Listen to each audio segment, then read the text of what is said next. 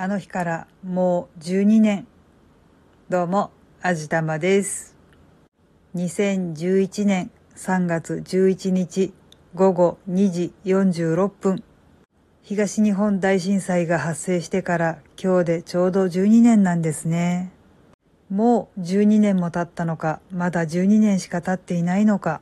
とにかく、干支が一回りするほどの時間が経ちました。さすがにうちの近辺では死者が出るほどの大惨事にはならなかったんですけど、それでもあの時は結構ものすごいことになった記憶がまだ残っています。あの日、あの時間、私はちょうど散歩に出ていたし、夫は仕事の真っ最中。私は夫が働いている建物が倒壊して下敷きになっているんじゃないだろうかと心配したし、夫はこの時間絶対に海辺を歩いているであろう私が津波に飲まれたのではないだろうかと心配したんだそうですが、幸いにして私が歩いていた近辺には津波は来なかったんですよね。まあでもお互いに生きた心地がしなかったのは間違いなかったみたいです。いやーまあ実際本当に生きた心地がしなかったですよ。道路はあっちこっちひび割れてなんか水とか吹いてるし、電柱が傾いていたり、切れた電線が垂れ下がっていたり、映画とかドラマとかの中の光景みたいで全く現実感が湧かなかったですね。